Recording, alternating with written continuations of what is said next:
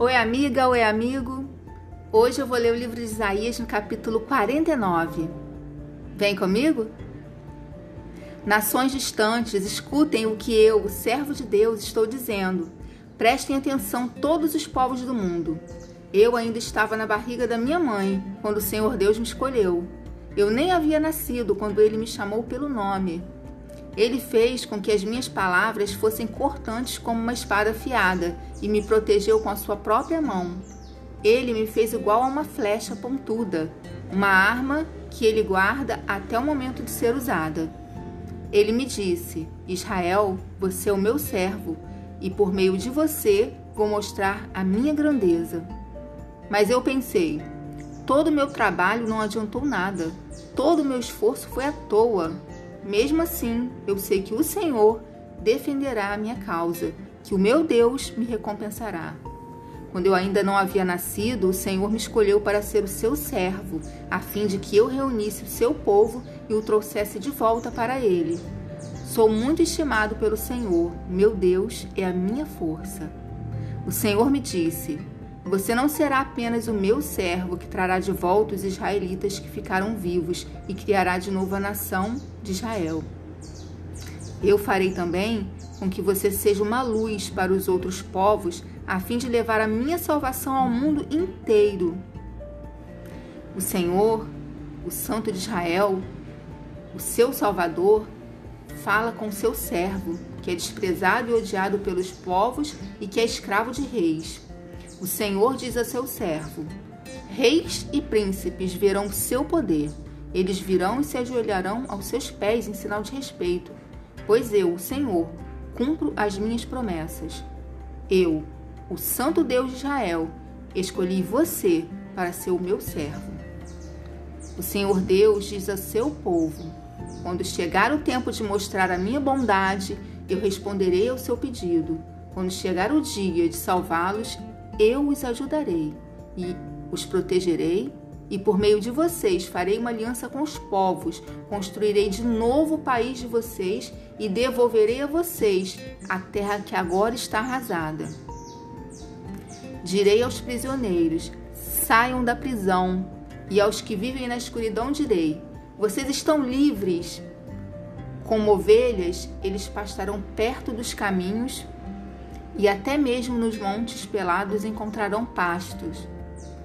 Não terão fome nem sede, não serão castigados nem pelo sol, nem pelos ventos quentes do deserto, pois eu tenho pena deles, e os guiarei, e os levarei até as fontes de água. Abrirei uma estrada nas montanhas, prepararei um caminho plano por onde o meu povo passará. Eles voltarão de lugares distantes, do norte e do oeste, e de Assuã no sul. Cantem, ó céus, e alegrem-se, ó terra. Montes, gritem de alegria, pois o Senhor consolou o seu povo. Ele teve pena dos que estavam sofrendo. Mas o povo de Sião diz: O Senhor nos abandonou. Deus nos esqueceu. O Senhor responde: Será que uma mãe pode esquecer o seu bebê? Será que pode deixar de amar o seu próprio filho? Mesmo que isso acontecesse, eu nunca esqueceria vocês. Jerusalém, o seu nome está escrito nas minhas mãos. Eu nunca esqueço as suas muralhas. Os que vão reconstruí-la estão chegando depressa, enquanto estão fugindo aqueles que a destruíram e arrasaram. Olhe para todos os lados e veja o que está acontecendo. Os seus moradores estão voltando. Eles estão chegando. Juro pela minha vida que todos eles são como joias que você usará com orgulho, assim como uma noiva se enfeita com as suas joias. O seu país foi arrasado e ficou abandonado, mas agora será pequeno demais para os que vêm morar ali, para os que vêm morar ali. Aqueles que deixaram você em ruínas serão levados para longe. Os que nasceram no cativeiro, que voltaram para morar em você, lhe dirão um dia: Este país é pequeno demais, precisamos de um lugar maior onde morar. Então você pensará assim: que me fez, mãe? Quem me fez mãe destes filhos? Eu, uma mulher que não podia ter filhos, abandonada, rejeitada e prisioneira, quem criou esses filhos para mim? Eu estava sozinha. De onde vieram todos eles? O Senhor Deus diz ao seu povo: Levantarei a mão e darei um sinal de comando aos povos para que tragam de volta a Jerusalém os filhos e as filhas de vocês, carregando-os no colo e nos ombros. Reis estrangeiros cuidarão das suas crianças e rainhas serão as suas babás. Reis e rainhas se ajoelharão em frente de vocês, encostarão o rosto no chão e lamberão o pó dos pés de vocês. Então vocês ficarão sabendo que eu sou o Senhor e que os confiam em mim nunca ficam desiludidos. Será que alguém pode tirar de um soldado as coisas que ele carrega depois da batalha?